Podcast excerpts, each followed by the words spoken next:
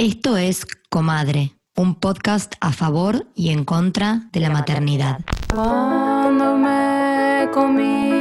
En este episodio vamos a hablar de más paternidades diversas. Estaba volando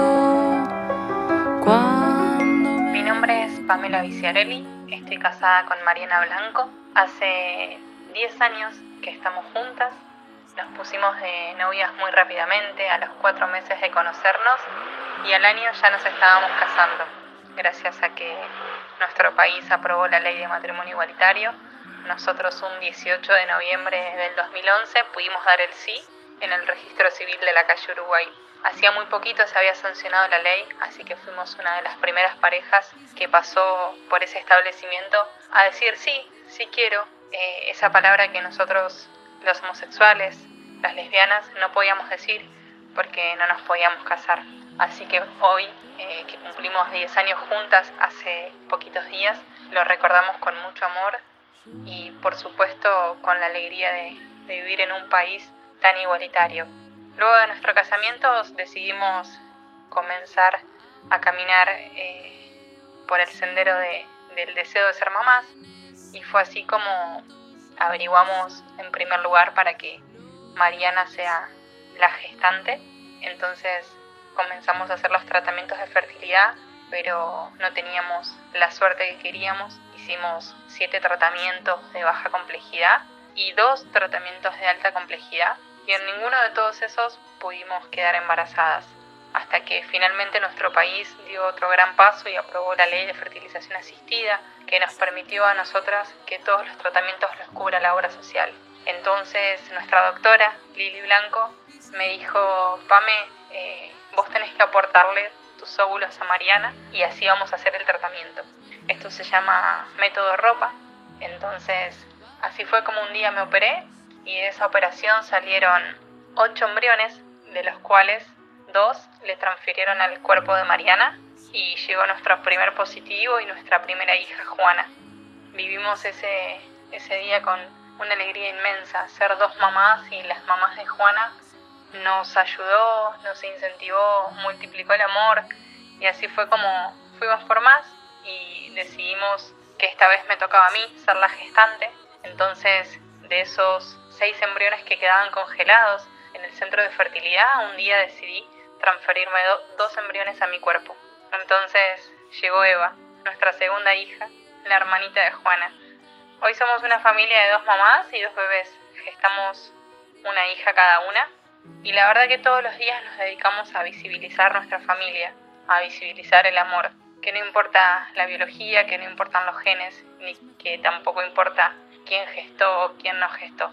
Acá construimos nuestra familia con todo el amor que nos tenemos y que todos los días tratamos de que eso llegue a todas las personas que nos siguen. Estamos tratando de construir un mundo un poco más justo para nuestras hijas y para todos, eh, porque es así lo que nosotros deseamos para ellas y para el mundo. El proceso de, de ser mamás en una sociedad que todavía está fuertemente agarrada a la heteronorma no es fácil, pero acá estamos nosotras para deconstruir todos los días un poquito más. Hoy es un orgullo que nuestras hijas tengan en su documento nacional de identidad que son hijas de Mariana y de Pamela. Así que seguiremos por ese camino levantando nuestra bandera para que ellas puedan vivir y disfrutar de un mundo y un país más justo.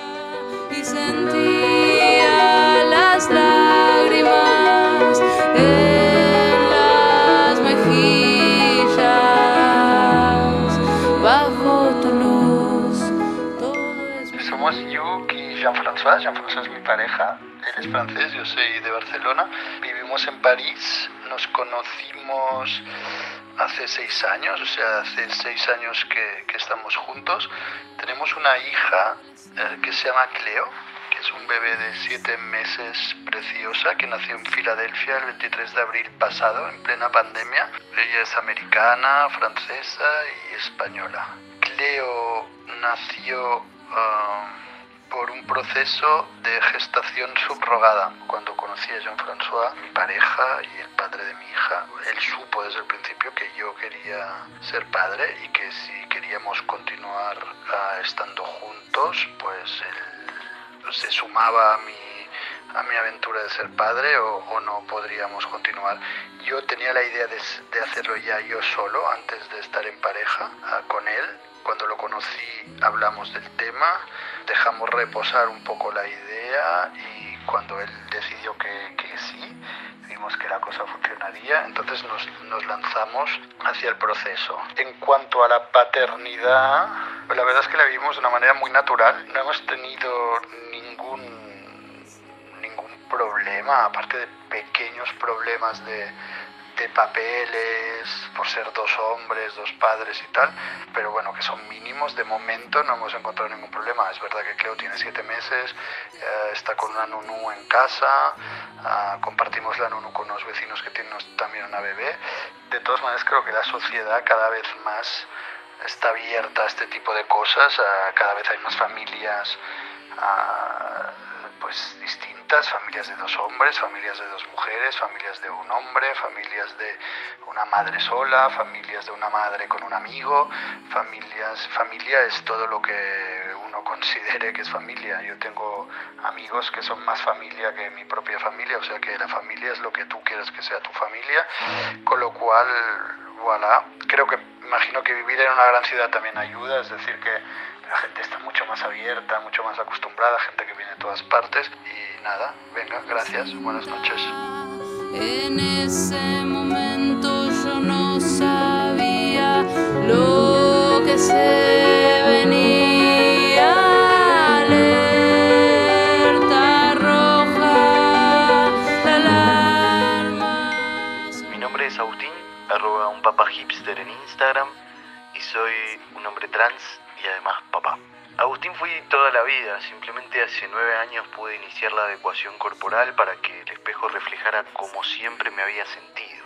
Mi deseo de ser padre siempre estuvo ahí. Desde que tengo uso de razón jugaba a ser papá Pero también era algo que veía imposible, pensaba que jamás iba a poder cumplir ese sueño. Cuando nos enteramos que Nate estaba embarazada, la verdad es que no podíamos creerlo. Literal, a mí me temblaba todo. Habíamos pasado por varios intentos con resultados negativos y cada uno de ellos era un golpe en el alma. Y ahora estábamos cumpliendo el sueño de nuestras vidas, pero al mismo tiempo me llené de miedos. Es muy difícil tratar de criar en la diversidad. Más que nada porque siento que el mundo todavía no está listo para algunas cosas. Lo que podemos hacer todos es escuchar activamente los deseos de las infancias, respetarlas y con pequeños detalles no dar por sentadas algunas cosas. Como por ejemplo, jamás preguntar tenés novio o tenés novia y simplemente tener conversaciones más abiertas. La pregunta de ejemplo sería, ¿estás en pareja? ¿Te gusta alguien? Esos pequeños cambios en cómo nos expresamos el día de mañana van a hacer una gran diferencia. Les invito a leer los capítulos de Hola Soy Agustín, que están todos en el Instagram, en el feed, en la parte del sector de guía. Los pueden encontrar, ya vamos por el capítulo 33.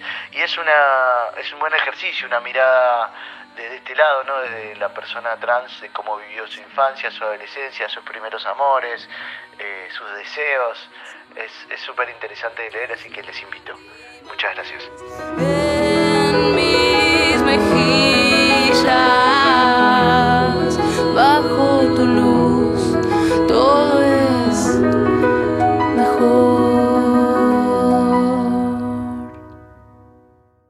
Hola, hola, hola, ¿cómo andan?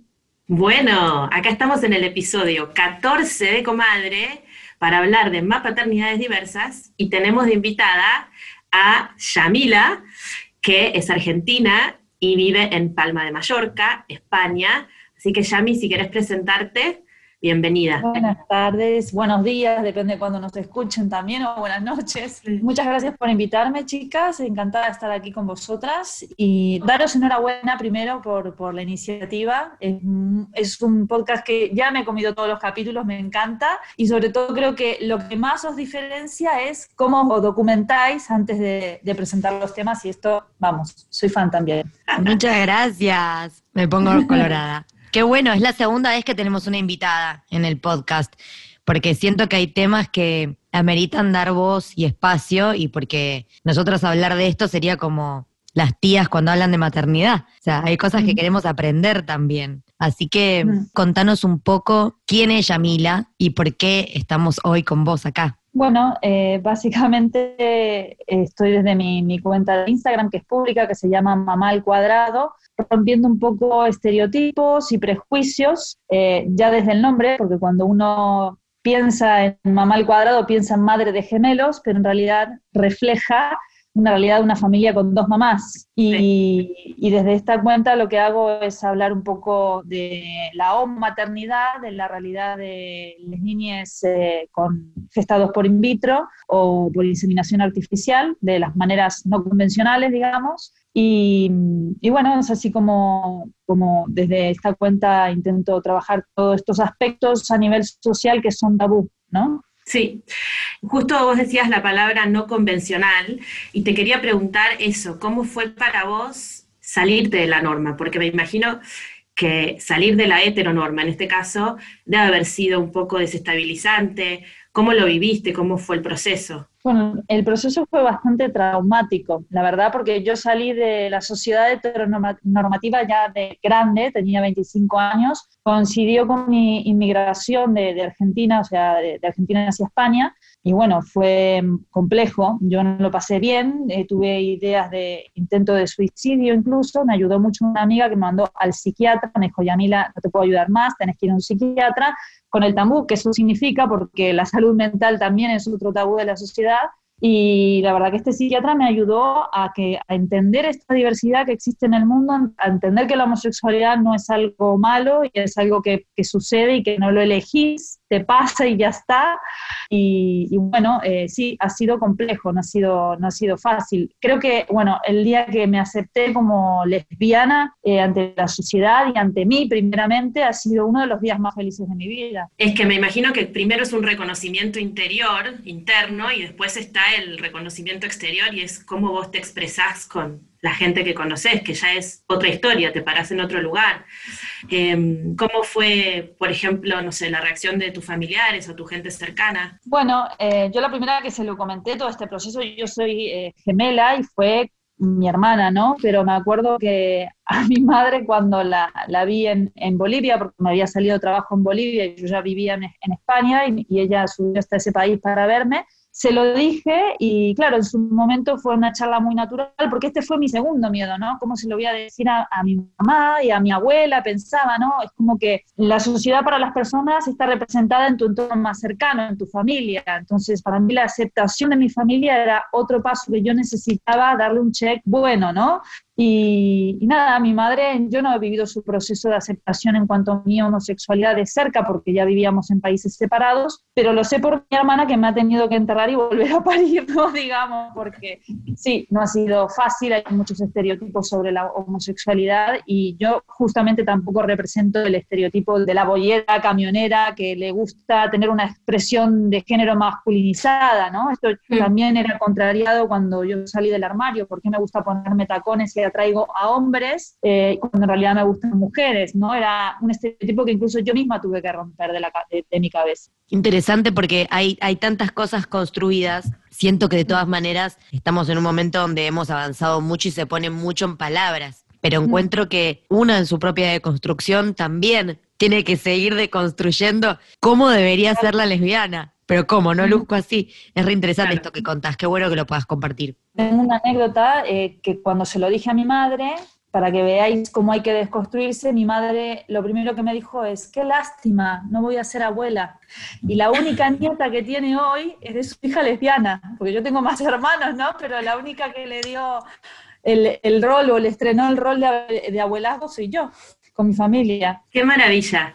Bueno, y eso me lleva a la siguiente pregunta que era relacionada a la maternidad, que es lo que nos convoca hoy, ¿no? Y quería saber cómo se despertó el deseo y cómo fue el recorrido hasta concretarlo. Bueno, el recorrido fue muy largo, porque claro, al salirte de la heteronormatividad, obviamente tienes que sí o sí entrar en el capitalismo y comprar fluidos. Es duro, pero es así es real. Nuestra sociedad eh, se maneja por el trueque de dinero y hoy todo se comercializa y nuestros fluidos también se comercializan hace 40 años ya con la primera in vitro. Eh, en mi fase heterosexual yo siempre tuve claro que quería una familia y quería ser mamá. No es algo que me vino mm, saliendo del armario, es algo que siempre tuve claro y que, y que Sí, por la educación, supongo yo, por, por la, por- me crié en colegio de monjas, entonces no era algo que yo me lo tuve que plantear, ya vino innato en mí, ¿no? Eh, al encontrar una pareja y, y saber mi orientación sexual, pues eh, lo primero que hicimos fue ir al norte, porque hay toda una regulación con tema de donantes. Nos fuimos a, a Copenhague, porque allí hay una regulación de donante abierto.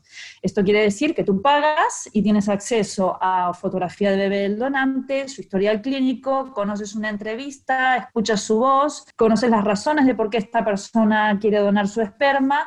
Y claro, eh, una lesbiana eh, cuando tiene que hacer un bebé, entre saber y no saber, nosotras elegimos el saber, el tener información, ¿no? Claro. Sí. Y por eso tuvimos que irnos hasta eh, Copenhague. Y, y claro, fue, fue muy largo el tema porque, claro, coordinar ciclos de hormonación con consultas médicas desde España hasta allí, tomar vuelos, bueno, fue una locura. Obviamente allí no funcionó, me dieron como un eh, diagnóstico de infertilidad.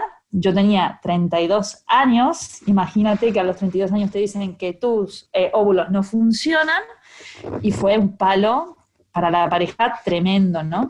Encima que te lo ahí- diga una institución en Copenhague, es como que te da miedo negarlo. Sí, sí, total, total. Eh, empezamos a plantearnos adopción, pero claro, hay opción internacional y opción nacional, unas demoran más que otras, unas son más costosas que otras. Cuando, y, y- y empezamos a intentar también el tratamiento de fertilidad en España, ¿no? Por un tema de logística, renunciamos a saber el tema del donante, porque la regulación en español, el donante es anónimo. En el medio tuvimos que casarnos porque en España para las dos figurar como madres de la criatura teníamos que tener unión civil, cosa que esto no se le pide a las parejas del heteropatriarcado. Y claro, pues eh, estábamos en simultáneo haciendo tratamientos in vitro en España plus lista de adopción, hasta que después de tres in vitros eh, llegó nuestra querida hija. Vamos, la alegría de, de la vida. ¿Y Sí. cómo fue que, perdón, porque esta parte es la que no me termina de quedar clara, ¿cómo es que en Dinamarca te diagnostican infertilidad y en España quedas embarazada? ¿Qué es lo que cambió? Bueno, eh, no, nada, yo era la misma y los óvulos seguían siendo los mismos, pero supongo, no lo sé, no lo sé porque no me dieron ningún papel que certifique, simplemente la respuesta que me han dado allí era que había un, un factor que no sabía cuáles eran en mis óvulos que, que podía llegar a generar la infertilidad o el bajo resultado. Y en España es verdad que también me costó, pero bueno, yo digo que la vida siempre pone las cosas en su sitio y el tiempo te da las explicaciones. Y con mi último embarazo, porque yo este año tuve dos embarazos y el último eh, ha sido, bueno, ha pasado por parto, ha sido una pérdida gestacional en el mes 5. Eh, en la recuperación de este embarazo, que estoy hablando de una recuperación hace un mes, es muy reciente, eh, mi fisio, luego de, de recuperar suelo pélvico y tal, me explicó que mi útero está en retro y que esto dificulta mis penetraciones, o sea, mis relaciones sexuales, que son dolorosas, y mi fertilidad también, porque la posición de mi útero está tan en retro, tan pegada hacia el coxis, que es muy difícil eh, el tema de, de- de la fertilización también por esa posición anatómica de mi útero. O sea, no me la dieron en Copenhague, pero el tiempo después Te lo explico. eh, me trajo la explicación, sí. Pero qué pocos profesionales los nórdicos en Copenhague, ¿cómo no te van a dar un, no sé, un Mm. papel explicando el motivo? Sí, ¿Un sí, papel? ¿Un ser humano que se siente a contarte? sí. Bueno, pero llegó Sofía a tu vida. Mm. Eh, y la pregunta que quería pre- que preguntarte, valga la redundancia, es cómo eligieron en tu pareja que vos ibas a ser la, la madre gestante. Bueno, eso se dio por una razón primero médica, de que la más joven era la que tenía más probabilidad de, o tasa más alta de, de- de quedar embarazada. Y segundo, porque Cristín, mi pareja, no tiene el instinto de pasar por un parto. Le tiene, no, no, no le interesa directamente, no tiene ni las ganas. O sea, es la mejor madre del mundo, se muere con Sofía, la- con la crianza, es la, es la madre que consiente, o sea, yo soy en plan la mala y ella la buena, este, y está enamorada de su hija, pero no quería de ella saber nada con respecto a la experiencia de pasar por un embarazo, y yo sin embargo sí, entonces no fue, digamos, un problema de, de discusión en la pareja quién se embarazaba y quién no. Así, escuchándote y diciéndolo rápido, digo, qué, qué placer, como poder elegir quién va a gestar, que haya más opciones. A mí una de las Claro, razones de tener un segundo hijo es que digo, Otra vez poner el cuerpo como claro, qué bueno. Total, bien. sí, sí, porque es, sí, es poner el cuerpo en, en- en todo, ¿no? Digamos. En todo, para lo bueno En y todo. para lo malo. Hay una de nuestras invitadas que nos mandó un audio que está en el inicio del episodio, se llama Pamela y tiene la cuenta Dos Madres Argentinas. Bueno, ellas hicieron el método ropa y mm, las dos fueron madres gestantes. Primero Mariana, su pareja, a la que le inseminaron su, o sea, un embrión que fue eh, a través del óvulo de su pareja, de Pamela, y un espermatos y una prueba de semen, digamos y ella fue la gestante de su primera hija Juana. Y después decidieron tener otra hija, pero la que gestó fue Pamela con los embriones que tenían congelados. O sea que hay múltiples maneras por lo que veo, pero yo este método de ropa lo desconocía. Claro, es muy conocido dentro del mundo lésbico, digamos, porque es un producto que generan las clínicas de fertilidad para captar eh, a las mujeres, de, bueno, a las parejas de dos mujeres, ¿no? Eh, porque es como una manera de participar a la gestación, una eh, a nivel gestación y otra a nivel genético. Y claro, se genera ahí toda una cosa muy romántica de que las dos forman parte de ese bebé, ¿no? Porque al final también la que gesta, aunque no sean sus óvulos, en la gestación eh, ese bebé tiene parte de ese ADN también. Qué interesante, Sí. cómo ha avanzado la ciencia, me parece, eso me parece hermoso, porque es darle la posibilidad a las personas de armar la familia como realmente deseen, desde quiero, no quiero gestar, o sea, me importa o no me importa que tenga mis genes, porque después de todo yo leí una entrevista que hiciste vos y me gustaba mucho lo que decían en la entrevista de que también leí otra que le hicieron a, a Marta Dillon con Albertina Carri, con el padre de- del hijo de ellas y de él, que él también es el padre, digamos, y hablaban de esto, como de la familia es más allá que los genes. Y si lo corremos de lo heteropatriarcal, porque capaz nos escucha, como le decimos acá, un Raúl, alguien menos deconstruido, pero yo creo que a ninguna familia que adopta se le pregunta cuánto peso tiene el no compartir genética con el amor. Me parece que, de hecho, cuánta gente tiene hijos y desde abandonarlos hasta tener problemas para vincularse, como eso me parece muy hermoso de lo que vos contabas en, en esa entrevista, como el amor y maternar tiene que ver más con el vínculo que se traza que con los genes que trae ese, ese niño, ¿no? Exactamente, y ahí se recae sobre el estigma de la madre no gestante, ¿no? Que, que- que tiene la sociedad, el prejuicio que tiene la sociedad. Y yo lo combato justamente con eso. ¿Y, y por qué no tenéis prejuicios sobre las familias heteronormativas que adoptan? Si al final genéticamente tampoco tienen,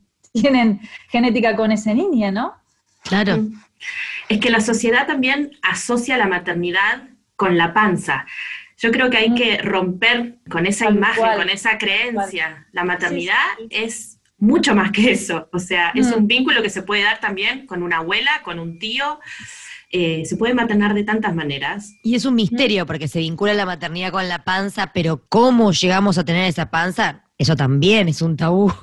También. No hablemos de la madre y el sexo, es como, es eso, Claro. es la estatuita de la Virgen preñada. la sacralización de la madre. Y en cuanto a leyes, me gustaría saber cómo fue registrar a tu hija, siendo ustedes dos mamás, en España. Bueno, no sé si soy buen ejemplo, porque el caso de mi hija fue, es muy particular y a nivel legal es tan amplio y tan complejo y las leyes van avanzando tanto, sobre todo porque hay menores dentro, que lo que yo te pueda estar diciendo ahora ya no es eh, vigente.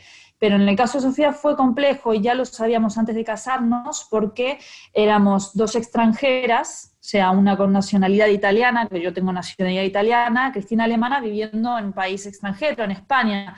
En España se rige la ley por, por sangre, una de las progenitorias tenía que ser española para que Sofía sea reconocida española en el país donde nacía. Entonces, Sofía nació y no tenía nacionalidad, no era reconocida ni por Italia, porque no estábamos en Italia.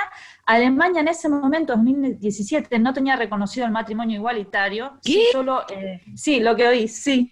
Eh, pasamos por una fase súper compleja que Cristín lloraba muchísimo porque decía, mi hija no va a ser alemana, no le voy a poder dar mi ciudadanía, su país no la reconocía a Cristín como madre de su hija, la tenía que adoptar en su país para que la reconocieran. Y, claro, eh, fue un caos a nivel.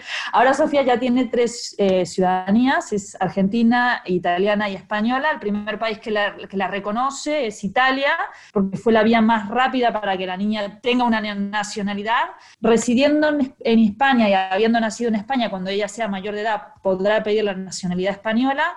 Y eh, a los pocos meses, Sofía nació en mayo del 17, en noviembre del 17 se reconoce el matrimonio igualitario en Alemania y mi hija fue la primera niña de familia homomaternal reconocida en el consulado alemán de Palma de Mallorca. Mirá, Sí, fue un rollazo. qué, qué loco esto que me estás contando de Alemania, me súper sorprende. Sí. Como no sabía, sí. no estaba al tanto de ese atraso. Como, bueno, yo como latina, bueno, somos todas latinas, pero yo como latina residiendo en Latinoamérica es como que tiendo a idealizar mucho a los países europeos. Me estoy desayunando que. Una cosa en la que Argentina está más avanzada es en derechos igualitarios. En, en el 2010 se sancionó la ley de matrimonio igualitario y en España creo que 2000 2005, ¿no? Me parece. Sí, sí, hará unos 10 años de la ley aquí, me parece. Mm. Bueno, Qué o sea que una buena. bien ahí, Una buena. sur. Vamos. una buena.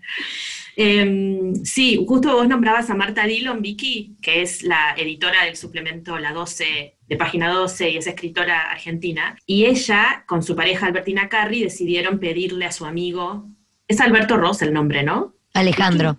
Alejandro. Bueno, le pidieron que participara y él fue quien les dio eh, la muestra de semen y ellas lo que hicieron fue sin intervención médica, simplemente hubo una inseminación en un acto sexual que ella dice en donde hubo caricias y así fue como eh, engendraron a su hijo Furio. Y lo, lo que me llamó la atención es que hace poco, hace cinco años recién pudieron aceptarle la triple filiación, entonces lo registraron como eh, un hijo de dos madres y un padre Claro. que es lo que, lo que es él, ¿entendés? Pero recién Claro, en el porque Alejandro 2015. está presente en, en la crianza, lo tiene varias veces por semana, y ellas lo que decían, que me, me hace acordar un poco lo que decís vos, que inicialmente les interesaba el no anonimato del padre. Ellas dos tienen como una historia complicada con la dictadura y los desaparecidos, y les parecía muy importante que Furio, supongo que desde un lugar político, conozca la identidad de su papá, y bueno, y tenían este amigo. Y evidentemente tuvieron sexo y ahí nació. Pero es súper interesante también la crianza, porque a él medio como que al principio lo, lo- como lo desligaron de toda responsabilidad, le dijeron, bueno, vos podés darnos el esperma y no- que no sea tuyo, y él decidió que sí que quería, y no solo que quería, sino que quería participar y tomar decisiones y, y vivir con furio, nada, y debe ser súper interesante la dinámica, ¿no? Como, Claro, porque ya es un modelo más de, de copaternalidad, ¿no? O sea, que se comparte la crianza entre más de dos personas y sí, debe ser interesante. Hombre, yo creo que para el niño es precioso, tiene muchas personas que le aman y le cuidan, ¿no? Yo creo, yo pienso de la misma manera. A mí lo que me pasa siempre es que me parece como súper importante y urgente que deconstruyamos al máximo nuestras ideas de familia, porque a mí lo único que me da temor es que, que algún niño o niña sufra por estas cosas, ¿entendés? Yo a veces hago ese ejercicio de lugar con, con mi pareja y digo, bueno, el día de mañana Floro puede elegir estar con quien sea que ame, puede elegir cambiar de género y yo voy a hacer un trabajo para acompañarlo y lo que más me asusta es eso, el entorno, no nosotros como familia y el amor que le podemos dar. Por eso me parece súper importante lo que haces, de contar tan sinceramente y permitir la pregunta, ¿no? Porque yo antes de grabar el episodio le decía a Maki, "Ay, tengo mis nervios, porque uno, o sea, hay un lugar donde yo no estoy tan deconstruida, es un trabajo constante, digo, y ya me veo que hago unas preguntas como Raúl, ¿viste? Como, pero por otro lado, por otro lado, prefiero pifiar yo, porque capaz hay alguna que nos está escuchando que no, que no se anima a preguntar. Pero re, hay, hay, hay tantas formas como de, de- de criar y amar. También entrevistamos a otra pareja que es, son dos varones y que son padres y subrugaron vientre, que yo le decía a Maki, este es otro episodio también, la Sí, sí. el rol de la mujer en eso, porque hay posiciones como con todo en el feminismo, y digo, Mm. bueno, pero acá tenés, aparte lo que me gustó mucho es esto de el instinto materno, que lo hago algodón estrella y me lo paso para las orejas. Este hombre que nos grabó el audio nos hablaba de que él quería ser padre desde que nació, digo, ves que, o sea, no es un instinto, es, es inherente de último a la persona y el deseo de paternar o maternar, ¿no es cierto? Es Mm. personal y no tiene nada que ver con la biología. y esto lo demuestra. Él siempre quiso ser padre, este, este amigo de un amigo que participó del podcast, y él conoció a su pareja y como que dijo que dejó en remojo el tema, pero que le dijo, yo quiero iniciar este viaje hasta que su pareja estuvo listo, y bueno, y ahí decidieron subrogar, digamos, que después hablaremos de esto en algún otro episodio, pero bueno, ellos tienen a su hija de siete meses y él hablaba desde una felicidad. No, no, una ternura. Y esto que decís vos que me interesa mucho, Yamila, eh, con respecto a la gestación y al amor que van por caminos separados. Y me parece súper interesante, ¿no? Porque una vez más, como esta idea de vos tenés una pareja que no gestó y ama igual y tiene ese mismo como, cito entre comillas y nadie me ve, por eso claro que estoy haciendo comillas, del instinto, o sea, brotó de la crianza, de estar juntas, de verla crecer, como... Te digo que, Vicky, que esto para mí incluso fue una sorpresa para mí misma. Yo hay muchas veces que me sorprendo hasta de Christine, de que eh, hay situaciones que siento que ella tiene un amor mucho más profundo que yo habiendo sido la gestante. Es para volarse la cabeza, ¿sabes? Porque decís, wow, y no la llevó adentro, ¿sabes? Y claro, es un miedo que siempre existe entre las mujeres lesbianas, si va a haber problemas con la madre gestante o no, si va a sentir la misma intensidad de amor o no, porque no la sintió en los nueve meses, y es algo totalmente montado por, por las creencias que tenemos, o sea, realmente puedo afirmar que Cristín muchas veces, eh, bueno, mi hija cuando sea grande va a escuchar este audio y espero que no se ofenda, pero eh, realmente muchas veces Cristín siento que me demuestra un amor mucho más sincero, comprensivo hacia nuestra hija que el que yo puedo tener habiéndola gestado, ¿sabes? Claro. Bueno, es que Mm. salvando las distancias, ¿no es cierto?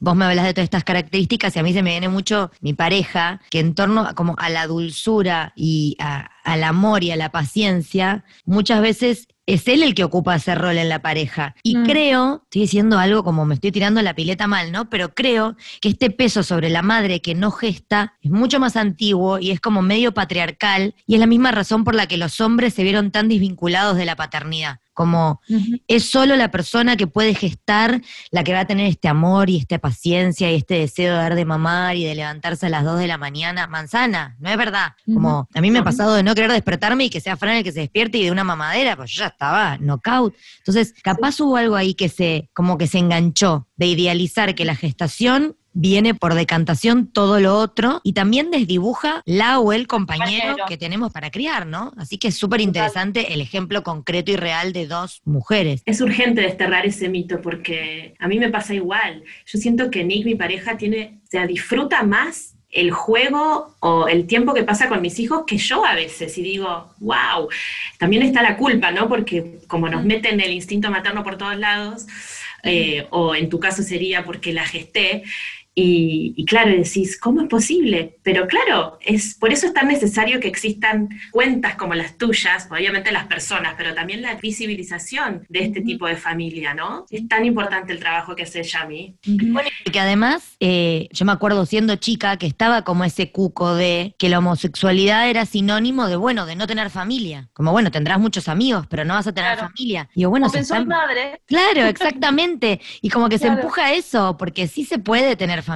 Total, sí, sí, sin duda. En torno a la familia, ahora te quería preguntar, ¿cómo es criar en la diversidad? ¿Cómo lo llevan? ¿Cómo lo abordan? ¿Lo hablan con Sofía o todavía no? Sí, por supuesto. Claro, para Sofía es normal. Sofía nació en un contexto de dos mamás, entonces ella vuelve del cole muchas veces diciendo, mamá, yo no tengo papá, yo tengo dos mamás. Y ella ya se da cuenta que su familia es distinta a las otras, pero no lo vive con complejo, al menos de momento. Yo creo que quizás el bullying le va a venir cuando sea más grande, ¿no? Pero nosotras le, afirmamos que tiene dos mamás y que tiene que decir que tiene dos mamás y que una es mami la otra es mamita y ella muy feliz y contenta va y viene al cole, ¿sabes? O sea, de momento no, no, hay, no hay problema mayor y, también los sitios donde le hemos llevado a educar, siempre nos hemos ocupado de que sean sitios donde los educadores sean de mente abierta. Yo al ser docente me aseguro de corroborarme que realmente la persona con la que estoy delante no sea una persona homófoba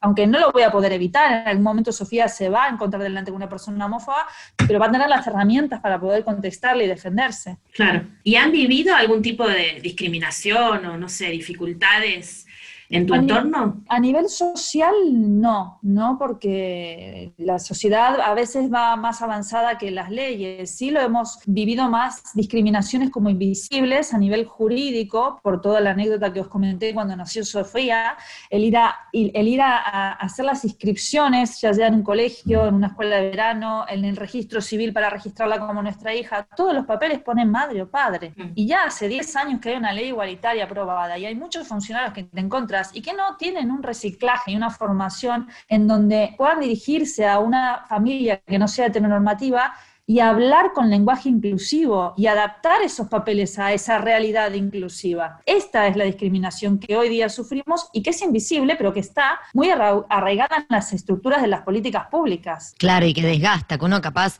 una se le va haciendo como una coraza, pero debe desgastar. Claro. Pero por otro lado, en torno a la pregunta que te hace Maki, siento que Sofía tiene una ventaja enorme, que básicamente cualquier proceso de salida del closet que una persona que tiene una pareja heteronormada, creo que cada vez menos atraviesa, pero sigue sucediendo, como ese traspaso y, y enunciarse, y como el miedo y el conflicto, como que creo que ella es muy factible que si no se lo ahorre sea como mucho menos conflictivo, porque ya viene desde un lugar donde la libertad y el empujar como esas normas se dio, ¿no? Como, Sí, totalmente, totalmente, sí, sí. La vamos a apoyar en todo lo que decida y en todo lo que quiera hacer, sin duda. Qué bonito. ¿Qué consejo recomendación le harías vos a, a la gente que no está familiarizada con este modelo de familia? ¿no? A la gente que vive una realidad heteronormativa y como que mira todo en, en términos binarios, que es mucha. que piense fuera de la caja, que piense fuera de la caja y que haga una introspección más allá de sus creencias y de su educación y que mire afuera, que no mire solo dentro de su caja, que mire afuera todo lo que hay, porque se está perdiendo un montón de cosas, la sociedad avanza y todo es posible, todo es posible y todo existe. Entonces, realmente hay que pensar fuera de la caja, más en un siglo XXI, más en una era del Internet de las Cosas, más en una situación pandemia. Ese pensar fuera de la caja a nivel diversidad le va a servir en todos los aspectos, no solamente en aceptar una familia homomaternal, que ya es lo más común que hay, no es lo que más hay, pero que en algún momento te encontrás. Y bueno, acá traigo a colación lo que decía otro de los, otro de los invitados, que se llama un papá hipster, que es un hombre trans y que tiene un hijo con su mujer, y él decía, eh, la sociedad tiene que cambiar las preguntas, viste que cuando empezás a crecer, por ahí te viene un tío patriarcal que te dice, ay, ¿ya tenés novio? Bueno, como esos pequeños cambios también hacen al gran cambio de la mirada de la sociedad. O Bueno, sea, es como dice Vicky, llega un momento que, que te hace la llaga de, de repetir siempre lo mismo y te encrispa, pero yo, al ser docente, la verdad que invierto esta sensación y me divierto con ella. Yo, por ejemplo, mis alumnos me ven con la niña de casada y me dicen, profe, porque su marido, no tengo marido, tengo mujer, y no sabes lo que disfruto yo de ver cómo se les transfigura la cara. ¿Sabes? Aparte yo trabajo con población de riesgo, niños gitanos, inmigrantes, donde culturalmente esto no es una realidad. Que se lo topen, o sea, es maravilloso al final el enseñar y el poder contestar esas preguntas y corregir todo el tiempo o demostrar otra realidad dentro de esa suposición, es lo que al final va a generar el cambio. Me encanta ese approach porque todo esto que me estás contando me hace acordar. Yo trabajé este año, al principio de año antes de que empiece la pandemia, trabajé para una empresa afuera y vino para ser como coequiper mía, eh, Scali, una sudafricana, lesbiana, y en el, en el test que hacíamos como con preguntas para descubrir de quién se hablaba, había una pregunta que decía, ¿quién tiene tres hijas de otra madre y otro padre? Y estaban las preguntas en inglés y yo me acuerdo que estaba como que tuve que releer cinco veces las preguntas, ¿quién tiene hijas de otra madre y otro padre? Como. Y en un momento la miré y claro, ella armó pareja con una mujer que era heterosexual y que tenía tres hijas. La Claro. mujer se enamoraron, se casaron y ella, o sea, a la más chiquita la conoce desde que tiene un año, la más grande desde que tiene creo que seis, y me dice, son mis hijas, o sea, también hay un padre que está súper presente, pero viven en casa conmigo seis veces por semana, pongo límites, pongo plata, pongo amor, pongo tiempo, y me encantó porque como que estábamos todos que nos faltaba responder esa pregunta, nadie sabía a quién preguntarle y nos quedó como una menuda deconstruida en un juego tipo de amigo invisible, ¿entendés? Entonces Claro, está bueno como, pasa que requiere de mucha grandeza y de mucha cintura como revertir todas estas machiruleadas y convertirlas en humor, porque aparte yo siento que debe penetrar de otra forma el mensaje. A mí que ella me haya hecho, me haya hecho esa pregunta escrita y me haya dejado pensar y buscar entre los participantes, de esa forma lúdica me acerqué a la idea de una manera mucho más amorosa que si capaz se ofendía o se presentaba de otra manera. Lo mismo que vos diciendo, tengo mujer, chicos, como... Es que me imagino que habrás pasado por tantos estados emocionales que ahora ya al final decís, vamos por el humor, riámonos. Sí, no, sí, sí, totalmente. Y, y muchas dudas incluso en cuando Sofía nació dentro de la pareja, porque al ser una pareja que se sale de la heter- heteronormatividad, eh, tener las mismas dudas incluso que te pregunta la sociedad, ¿quién va a ejercer el rol del padre? ¿No?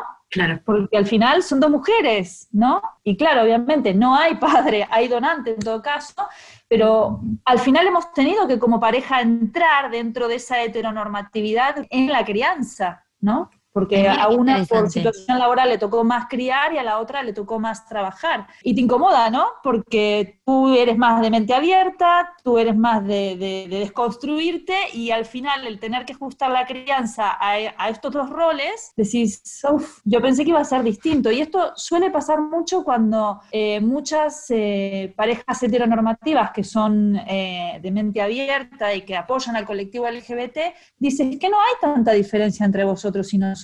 Y la realidad es que no. Somos dos seres humanos que se aman, que tienen los mismos problemas, las mismas crisis de pareja, las mismas eh, cuestionamientos, los mismos posicionamientos. Entonces, es, es al final, se trata de personas y no tanto de, de, de- de géneros, ¿no? Eso te iba a decir, como creo que hay que empujar un poco más y pensar como el peso que debe caer sobre en parejas heteronormativas, que el hombre se quede en casa y la mujer sea la que facture. Porque también, en realidad, cuando hablamos de rol de padre y madre, y vos decís, bueno, ¿quién hubiera sido cuál? Enseguida saltó el tema de lo profesional o quién aporta la plata a la casa y digo, puede pasar, y sería hermoso que pase, que en una pareja heteronormativa el que se quede en casa sea el padre y la que la levante en pala y provea sea la madre. ¿Por qué no? ¿No es cierto? Claro, Después de bueno, determinado tiempo, ya- ponele, con la lactancia y tal. Tenemos ya una, yo creo que ya tenemos una pequeña generación de hombres feministas que no tienen complejo con este tema y que son más abiertos a hablarlo y que ya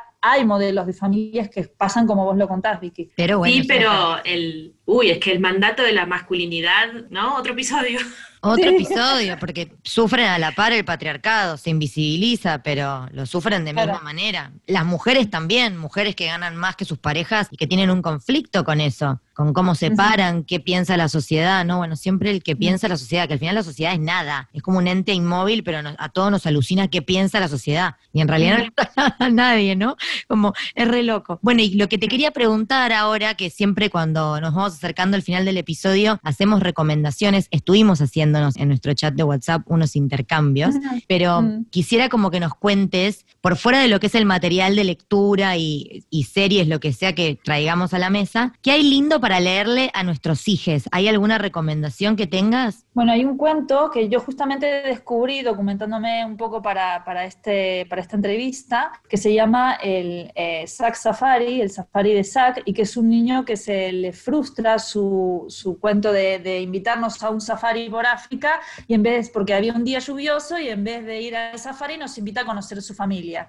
Y trata de una familia homomaternal de dos mamás, donde este niño cuenta cómo fue creado, cómo fue traído al mundo, desde una eh, definición muy sencilla para niños pequeños y sobre todo recae mucho en la figura del, del donante, ¿no? Y hace la diferenciación y de quién te da el gen y, y de quién te cuida, ¿no? Que, es- que es distinto. Eh, y, y- y da muchas herramientas a este tipo de familias para poder hablar de manera natural y de manera fluida con nuestros hijos, cómo fueron creados y cómo fueron traídos al mundo. Debo confesar que me leí todo el libro eh, en internet, porque la autora muy generosamente lo compartió, pero lo voy a comprar porque me parece fundamental tener ese tipo de literatura infantil en casa. De hecho, Atticus, mi hijo que tiene cuatro años, esta semana, antes de irse a dormir, me preguntó si los hombres se pueden casar entre ellos. Y le dije que sí, que por supuesto. Y me dijo, y me dijo, pero no pueden tener hijos, o sea, no pueden parir. Claro. Le dije, no, no pueden parir, pero sí pueden tener hijos. Le expliqué, ¿no? Así en un lenguaje muy simple y llano. Bueno, terminó diciéndome que él se quería casar conmigo y llorando por, pero, pero me gustó, qué bueno que trajo la pregunta. Entonces Claro. dije, este libro lo tiene que tener. Mm. Es simple, pero la verdad que el mensaje yo creo que cala. Espero que se venda acá en Argentina. A mí me pasó algo también muy loco con Floro. Estábamos hablando de la panza y que él había salido de la panza y tal. Y él me preguntó si él iba a poder tener bebés en la panza. Y fue Sí. como que, chicas, en el proceso de querer deconstruirme, como que hubo un segundo que me quedé como para. Yo te contesto que sí. Ay, ve, ya le contesté mal entonces, porque le dije que no, que tenía que tener vulva para tener un bebé en la Vicky, al final, ¿cómo, ¿cómo se va a desarrollar la ciencia? No lo sabemos. Hoy las mujeres no dependemos del hombre para poder ser madres. Hoy una mujer soltera puede tener un, un hijo sin eh, relación sexual, como, como nos enseñaba la Biblia, chicas como la Virgen María, embarazada. Yo siempre Claro. digo que me quedé embarazada del Espíritu Santo, ¿sabes? O sea, sin sexo. Este, que el día de mañana inventen algo para que un hombre esté pariendo. Por ejemplo, todo el tema que hay con el colectivo trans, eh, no me quiero meter porque es algo muy específico y obviamente no es mi opresión, eh, pero hay chicos trans eh, que tienen vagina y... Ah, claro, eso sí. Y pueden parir, Yo ¿sabes? sigo Entonces, cuentas, hay una que se llama Stop Censoring Motherhood, que es una, una bomba, y ahora creo que parió un, Sí. un chico trans, y las fotos son espectaculares, pero bueno, Floro si transiciona, transicionaría a mujer, pero Claro, lo que claro, no va a tener sí. es útero. Entonces yo en el, en el momento Claro. fue como que un segundo, así como que me quedé, y digo, Claro, pensando, necesitas útero, y eso no tenés. Útero no, te- no, no tenés. ¡Ah! como- ¿Viste? Pero se puso mal como si le hubiera dicho, no, el camión de bomberos todavía no lo compramos. Oh. Pero bueno, Floro tiene Él dos. quería parir. Él quería tener el bebé en la panza porque ese día vio una embarazada y le pareció como una alucine que había algo ahí adentro, ¿entendés? claro. Y le divirtió el concepto. Bueno, ese libro me parece muy interesante. Y mm, yo tengo uno que me lo recomendó Maki y que lo hemos subido a Instagram en, en- en el Día de la, Ni- de la Niñez. Hermanes, que es lo más. Yo se lo leo a Floro, pero Floro todavía tiene dos años y medio y como que se aburre porque es... Yo soy Lucía, él es Pedro, el hijo de la novia de mi papá, como que cuenta familias diversas, pero como que el hilo conductor no es tan claro, entonces es como que Floro se termina quedando co- como que espera la moraleja. Es para niñas más grandes, me parece. Yo lo llevo a todos mis viajes, a Atticus le encanta. Eh, la escritora es Isabela Lozada Cortizas y la editorial es Dalúa. Es muy interesante y en Argentina se consigue en todos lados, supongo. Pero en relación a literatura para adultos, yo quería hacer do- dos recomendaciones de maternidad diversa, bueno, más paternidad. Uno se llama el libro Los Argonautas y es de Maggie Nelson. Es una escritora estadounidense casada con una persona de género fluido que ahora ya es más hombre, digamos, es un hombre trans. Y mm, la verdad que es una maravilla, es de lo mejor que leí sobre la experiencia de maternar, gestar, criar. Ella es académica, así que hay mucha, mucha referencia a teóricos, psicoanalistas, eh, pero también es poeta, entonces la verdad que es un gran libro a nivel literario, recomiendo mucho. Y eh, después recomiendo a la gran Camila Sosa Villada. Este libro se llama Las Malas, acaba de ganar el premio Sor Juana Inés de la Cruz. Hay ese discurso, por favor, Yami, si no, nunca la escuchaste hablar eh, o no la leíste, escuchá el discurso de Camila porque después te lo vamos a pasar. Vale. Tan hermosa Camila. es, es muy hermosa ella. Y, y bueno, esta novela narra eh, su vida, bueno, es un autorretrato con ficción también. De hecho, ella cuando recibió el premio dijo que hay mucho silencio, que hay cosas que se guardó, porque el estigma que cae sobre las travestis, no sé si lo podemos dimensionar, pero bueno, ella, ella dice que, que se vengó a través de la palabra, ¿no? que, que trae el mundo de las travestis eh, a través de las palabras, de la manera menos pensada. Y bueno, y el hilo conductor es una madre que es travesti, que encuentra a un bebé en una zanja y lo materna, se llama la tía Encarna, y el hijo se llama el brillo de sus ojos. Y todas las travestis, que son una comunidad, es como que lo crían entre todas. Bueno, es, es hermoso y es, claro, otro tipo de maternidad que por ahí pocas personas se ponen a pensar. Em, pero recomiendo muchísimo, muchísimo este libro, que seguramente mucha gente que nos escuchan ya lo hayan leído porque fue furor en Argentina. Y después series, Bueno, la serie básica de- de- del mundo lésbico es El World. Es, básicamente muestra todo la- el mapa de relaciones que hay entre dos mujeres eh, cuando se conocen, se enamoran, en una comunidad entre mujeres, eh, cuando toca la crianza, cuando toca la infidelidad. Claro, yo salí del armario a los 25, entonces tuve que hacer una, una escuela express, chicas, tuve que hacer.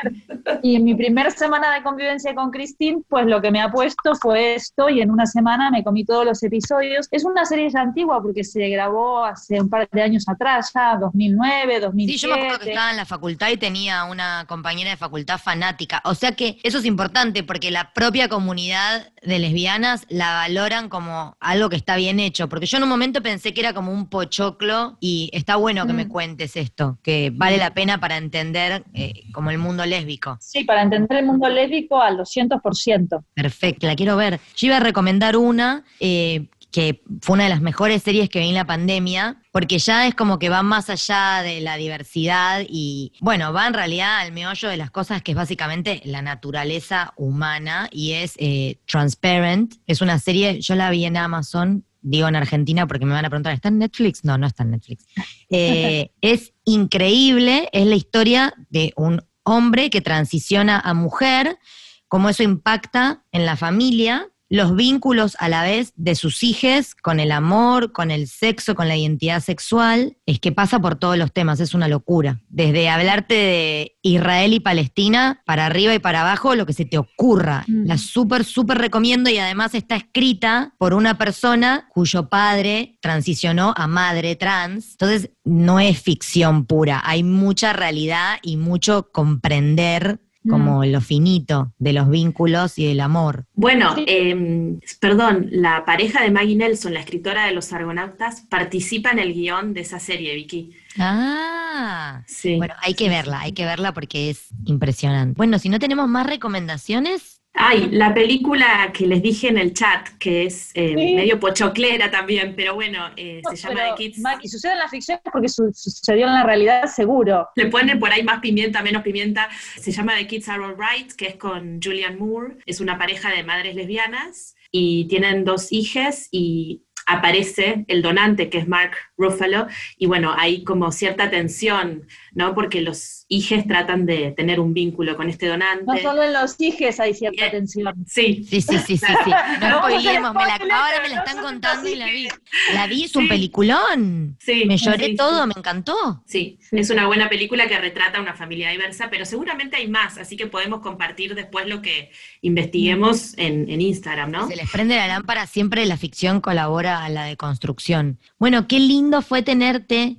Muchas gracias. Muchas gracias. Eh, te felicito por eso, por visibilizar, por conversar, por lo valiente, por todo lo que atravesaste, ese deseo materno, por Dios, con tu pareja Gracias. como Sí, sí, no ha espectacular. sido fácil, pero, pero ha valido la pena, sin duda. Re. Muchas gracias, muchas gracias Yami. Espero que todos podamos construir no solo conciencia de clase, que para mí es importante, sino eh, perspectiva de género y lograr un, un mundo más justo, más bello, ¿no? Me parece Sí, más importante. multicolor. Más multicolor, me encantó. Qué lindo eso. Bueno, gracias, chicas. Chao. Cuando me comí la fruta. En el próximo y último episodio de Comadre vamos a hablar de parto respetado. ¿Cómo son los partos en donde se respetan los tiempos fisiológicos de nuestros cuerpos?